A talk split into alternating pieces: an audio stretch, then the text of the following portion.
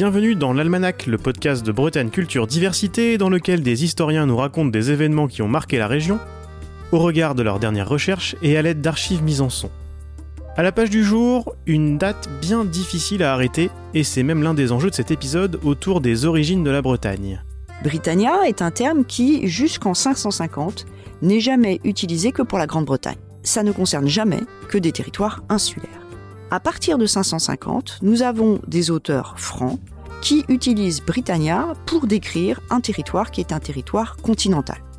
Ils utilisent là ou les Bretagnes, de nouveau, mais un certain nombre d'indications très claires dans les textes montrent bien qu'il s'agit d'un territoire continental dont ils ne nous indiquent jamais comment il a été créé. Et donc, on peut considérer que vers 550, c'est fait. C'est-à-dire qu'il y a des Bretons venus de Grande-Bretagne, leur nom l'indique très clairement, installés en Armorique. Quant à savoir ce qui s'est passé avant, hein, ce qui nous passe donc entre 450 et 550, ce qui est clair, c'est que les contemporains ne le savaient pas.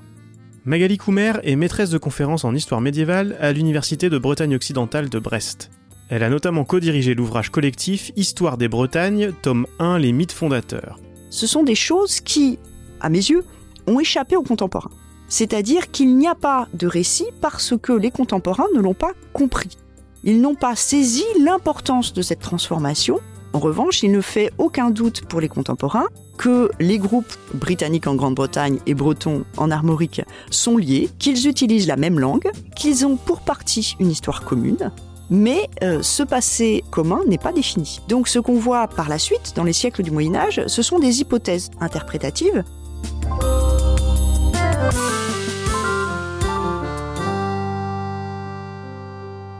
Des hypothèses interprétatives qui se sont empilées tout au long du Moyen Âge et bien après, en s'engouffrant dans les brèches béantes d'une documentation contemporaine des faits qui est très maigre, dans cet épisode, vous allez nous guider à travers ces différentes versions avant de nous expliquer où en est aujourd'hui la recherche en histoire sur le dossier.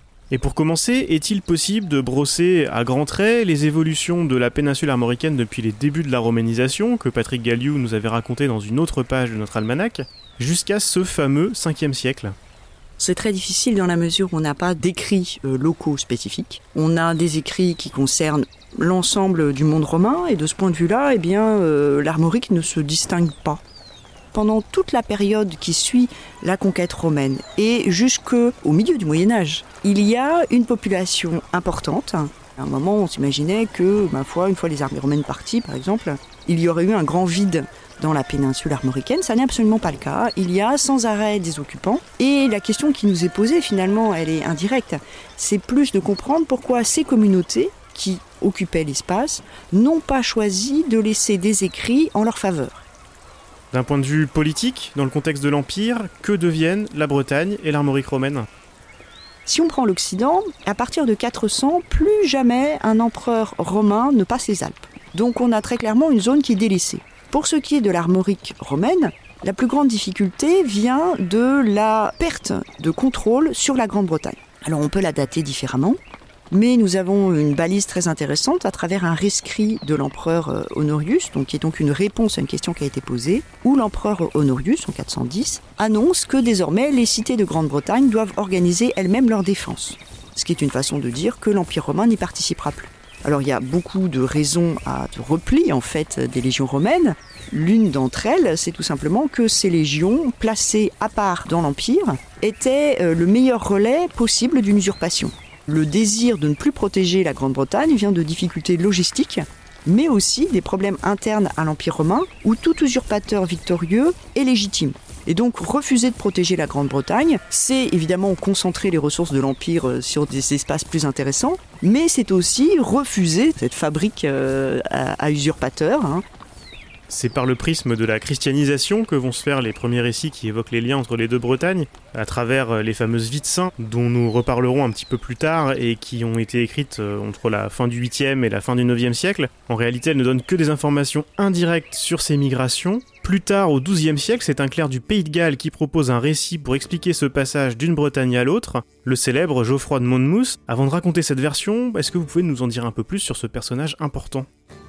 Geoffroy de Monmouth est quelqu'un qui écrit vers 1135 et qui est au courant de traditions différentes. Donc il connaît les traditions galloises, il connaît les traditions anglo-saxonnes, Et il connaît les traditions franques, il écrit dans un milieu qui est un milieu anglo-normand, qui correspond à la cour Plantagenet, et il a donc un accès à tous les textes antérieurs.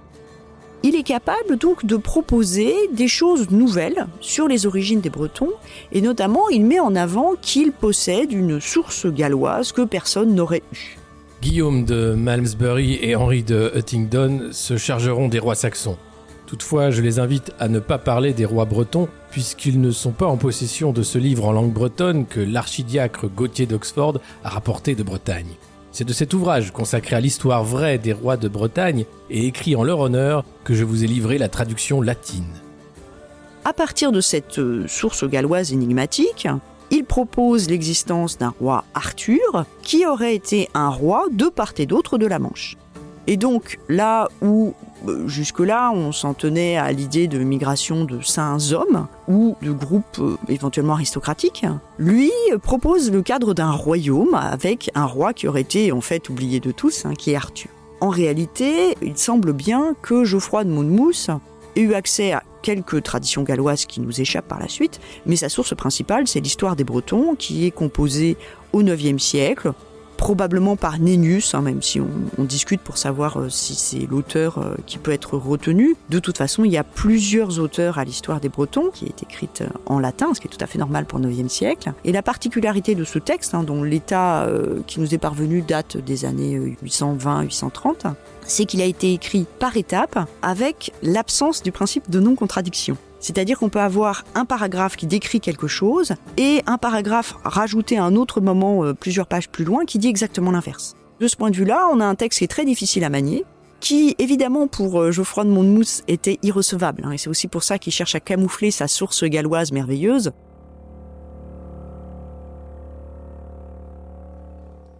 Comment raconte-t-il les migrations bretonnes alors, euh, Geoffroy de Monmouth utilise euh, l'histoire des Bretons pour présenter donc l'existence de deux Bretagnes. Et de ce point de vue-là, il revient à la chronologie de la fin du IVe siècle, où, euh, comme je l'ai dit précédemment, il y a de très nombreuses usurpations, et ces usurpateurs s'appuient très souvent sur les légions romaines les plus nombreuses, qui sont celles qui sont installées en Grande-Bretagne.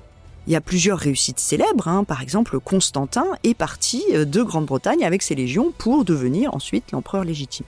La tentative qui est rapportée par Geoffroy de Monmouth, c'est la tentative de Maxime hein, dans les années 380.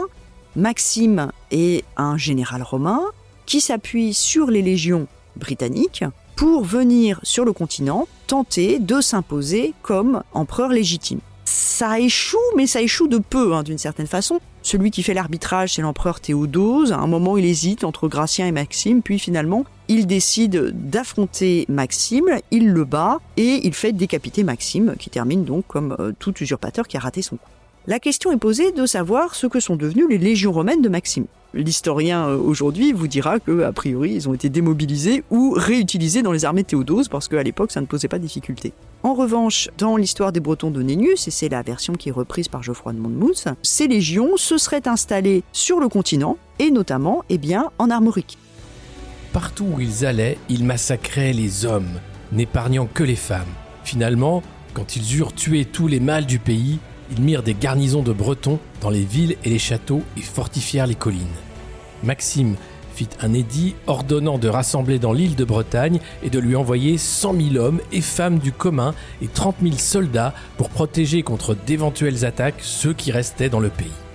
C'est une version qui est totalement abandonnée euh, aujourd'hui, mais euh, c'est une présentation qui a l'avantage de coller quasiment chronologiquement. Ce récit a été contesté dès le XIIe siècle, c'est-à-dire dès le moment de son écriture et de sa diffusion. Pourtant, il a été repris sans discontinuer pendant des siècles. Pourquoi? L'œuvre de Geoffroy de Monmouth est un succès, euh, à, l'époque on a envie de dire planétaire. Hein. C'est-à-dire que c'est une œuvre en latin qui est quasiment immédiatement traduite dans toutes les langues vernaculaires et qui circule beaucoup. Mais il faut faire la différence entre ce succès, j'ai envie de dire populaire, c'est pas vrai, c'est évidemment un succès dans les milieux lettrés ou aristocratiques, qui accompagne en fait le développement des romans arthuriens et donc l'existence d'une littérature de distraction pour euh, les laïcs et l'évaluation par les historiens contemporains du travail de Geoffroy de Monmouth. Parce qu'un certain nombre de contemporains sont extrêmement critiques face à cet individu qui ne cite pas ses sources et qui présente des éléments euh, confus et fantaisistes. De ce point de vue-là, il y a un jugement qui est assez critique mais qui en même temps n'arrive pas à remonter autour de euh, cette invention géniale, on peut dire, de Geoffroy de Monmouth, qui est la source galloise que personne n'a pu consulter. Évidemment, les érudits du temps sont coincés parce qu'ils ne maîtrisent pas le gallois, et ils n'ont pas non plus connaissance de l'histoire des Bretons, qui est un texte assez peu diffusé, en tout cas en Europe continentale. Et donc, finalement, il y a un attrait autour de la personne d'Arthur comme étant à la base donc de cette, euh, invention géniale qui est l'univers arthurien, qui fait qu'on on a tellement envie de pouvoir rêver à l'âge d'Arthur que l'on s'intéresse finalement assez peu sur le fait que l'existence historique n'est pas euh, ferme. Il faut attendre le 19e siècle pour que le dossier soit repris, puisque jusque-là, les érudits, notamment bretons, suivaient Geoffroy de Monmouth sur cette version des faits, Certains signalaient que les histoires de Merlin euh, avaient quand même l'air fantaisistes, mais pour mieux accepter tout le reste en réalité. Qu'est-ce qui change ensuite? La règle autour d'un personnage comme Arthur ou d'un univers de fiction, c'est que c'est un univers de jeu qui s'épuise. C'est-à-dire qu'entre le XIIe et le XVe siècle, on ne cesse d'écrire des romans arthuriens, de revenir sur des épisodes connus, de présenter des nouveaux héros, de tout retransformer sans fin, jusqu'à ce qu'il y ait en quelque sorte un épuisement. Hein. C'est-à-dire qu'à partir du XVIe siècle, ce qui intéresse, c'est l'Antiquité et le retour aux auteurs de l'Antiquité. Et donc on délaisse complètement euh, Arthur et compagnie, qui deviennent vraiment euh, l'expression de vieillerie euh, sans intérêt, et donc on s'en désintéresse. Au XIXe siècle, on redécouvre Arthur en quelque sorte, en redécouvrant la littérature médiévale, avec un regard neuf, et à ce moment-là se produit quelque chose de tout à fait nouveau, qui est l'ancrage local d'Arthur. C'est-à-dire que Arthur, les romans arthuriens, qui étaient diffusés à l'échelle de l'Europe, qui était composé dans toute l'Europe et qui était traduit en langue vernaculaire, dans toutes les langues euh, maîtrisées au Moyen Âge, sont associés à quelque chose de tout à fait nouveau qui est l'ethnographie de la Bretagne armoricaine. Et donc on essaye de mêler dans un élan romantique les deux. Le 19e siècle est celui du romantisme, de la mise en avant des particularismes de peuples sauvages, autochtones. C'est dans ce contexte que certains érudits locaux vont s'emparer de la figure de ce peuple que l'on dit purement celtique, les Bretons, et c'est notamment un Arthur, euh, le moine de la Borderie, qui, au XIXe siècle, va reprendre le dossier des migrations bretonnes. L'habitation humaine, à ce moment, dans la péninsule, est devenue un accident. La règle, c'est la ronce, le buisson, la forêt, et son hôte, la bête féroce. Les indigènes attendent secours des immigrés bretons envoyés par la Providence pour être le ciment, le lien, la pierre angulaire du nouvel édifice social qu'elle a dessein de relever sur notre sol. Arthur de la Borderie reprend les vies de saints. Dans les vies de saints, on a donc euh, des saints, principalement des moines, qui se déplacent parfois en groupe. Souvent, un saint se déplace avec douze compagnons, comme Jésus, et va donc de part et d'autre de la mer pour faire des fondations euh, sur le continent. Ils amènent sur leur barque de nombreuses troupes de moines, qui couvrent la péninsule de monastères grands et petits, défrichent les landes, les forêts, extirpent le paganisme et fonde sur le roc la foi et l'organisation religieuse de la Nouvelle-Bretagne.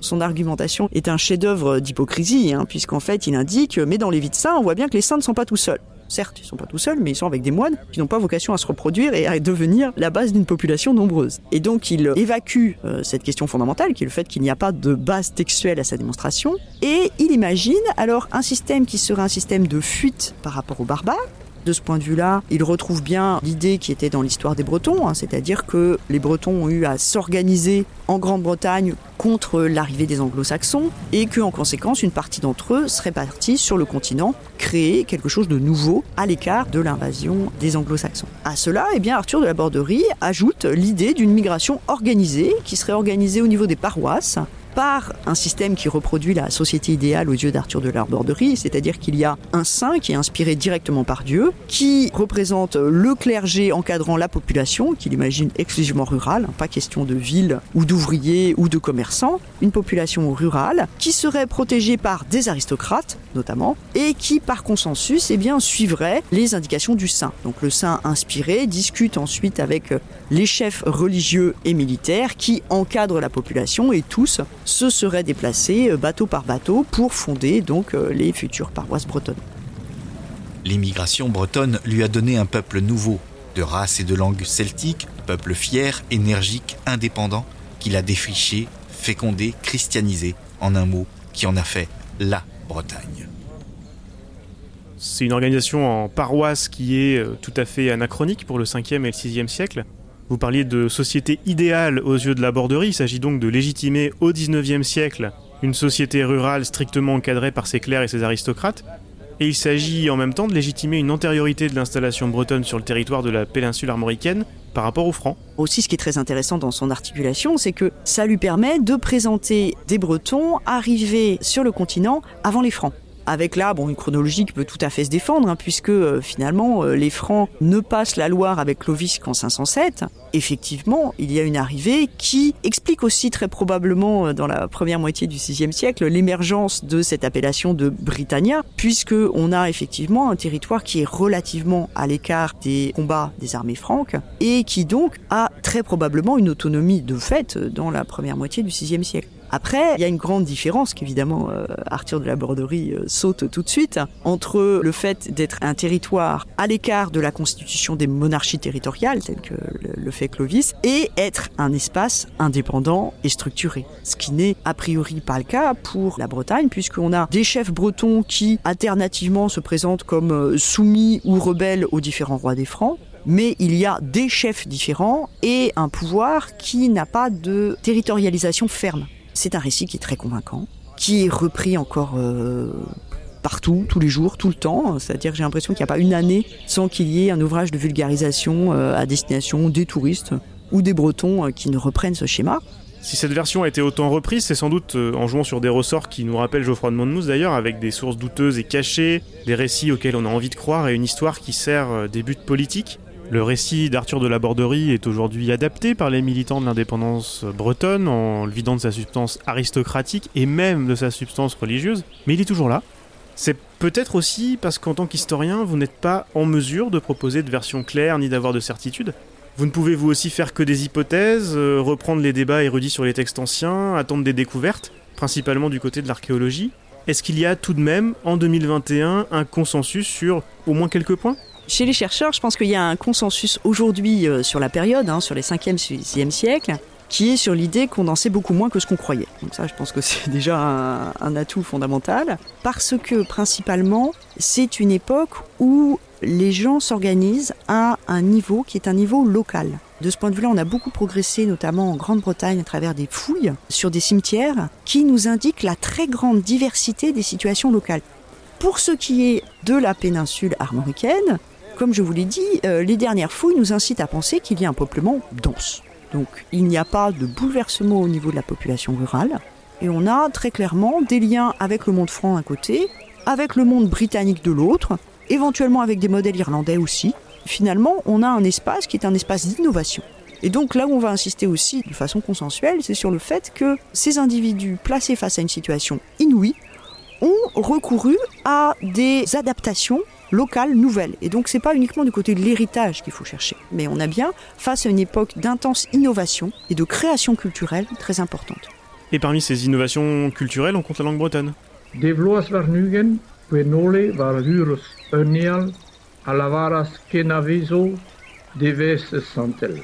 Autrefois, on considérait qu'à partir du moment où la langue bretonne était commune, on va dire jusqu'au XIIe siècle, hein, entre le vieux gallois et le vieux breton, c'est même langue avec des variations dialectales, mais finalement il y a une unité linguistique. Autrefois, on considérait que la langue n'avait pu être transmise que par la population qui la parlait. Aujourd'hui, on sait, grâce à la linguistique, que ce schéma ne fonctionne pas. C'est-à-dire qu'une langue est parlée et diffusée en fonction du statut qui lui est donné et non pas en fonction de la diffusion de ses porteurs. Hein, si vous et moi nous sommes capables de parler anglais, ça n'est pas parce qu'il y a des troupes américaines, c'est parce que l'anglais a une fonction particulière dans notre monde. Et donc le breton a pris une fonction particulière. Au Pays de Galles, on peut constater que le gallois est devenu porteur d'une identité galloise qui s'est formée entre le 9e et le 12e siècle et qui s'est formée en absence d'unité politique. Au contraire, parce que les petits royaumes gallois ont été placés dans une situation d'infériorité et de soumission euh, partielle par rapport au pouvoir des rois d'Angleterre, les élites galloises ont développé l'usage du gallois comme étant un marqueur d'identité. Et sur le continent? Dans le monde breton, c'est beaucoup plus difficile de repérer cette évolution puisque les premières traces écrites du breton n'apparaissent que comme des gloses. Donc on a des communautés qui utilisent le breton, mais qui ne le font pas passer au statut de langue écrite. Ça n'est qu'au 15e et 16e siècle que le breton trouve, alors en plus dans un milieu urbain, hein, qui n'a rien à voir, vraiment ses premières manifestations écrites. Pour ce qui est de la langue bretonne, elle est là très certainement, mais elle n'a pas forcément été apportée par des millions de gens qui auraient tué tous ceux qui étaient là avant et qui parlaient une autre langue. Non, elle a acquis un statut important, suffisamment important pour évoluer, être transformée et aboutir donc à une mise par écrit au XVe siècle.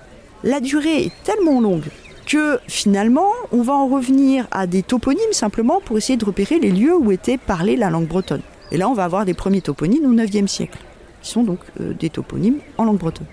Entre les deux, donc entre 500 et 800, la langue bretonne a pu se diffuser dans un cadre que nous ignorons, mais cela veut dire que les migrants n'étaient pas forcément très nombreux. Nous avons des individus qui se sont déplacés, qui ont par la suite construit un pouvoir, puisque en 550 on considère qu'il y a une Britannia continentale, et vers 800 on constate qu'il y a des zones où les individus parlent suffisamment breton pour utiliser des toponymes bretons. Entre les deux, il y a suffisamment de temps pour qu'on puisse imaginer un petit groupe prestigieux, porteur de cette langue, qui lui donne un statut prestigieux et qui par la suite fait qu'elle est parlée. Dans ce cas-là, ça nous permet de sortir euh, du questionnement perpétuel autour des migrations, c'est-à-dire qu'il y a eu forcément un déplacement de population, mais on n'est pas du tout obligé d'imaginer un remplacement de la population antérieure ou un déplacement avec des millions d'individus. Alors, euh, quelques milliers, voire quelques centaines après tout, si on estime que ce sont vraiment l'élite, et notamment une élite militaire, ou religieuse, ou les deux. L'Almanach est une série produite par Bretagne Culture Diversité, proposée et réalisée par Antoine Gouritin. Les archives de cet épisode ont été lues par Alexis Poulain et Dimitri Régnier. La musique originale est de Jeff Alluin. Retrouvez les références bibliographiques et sonores ainsi que les autres épisodes sur le site Bessedia et abonnez-vous dans votre application de podcast favorite pour ne pas rater les prochaines publications.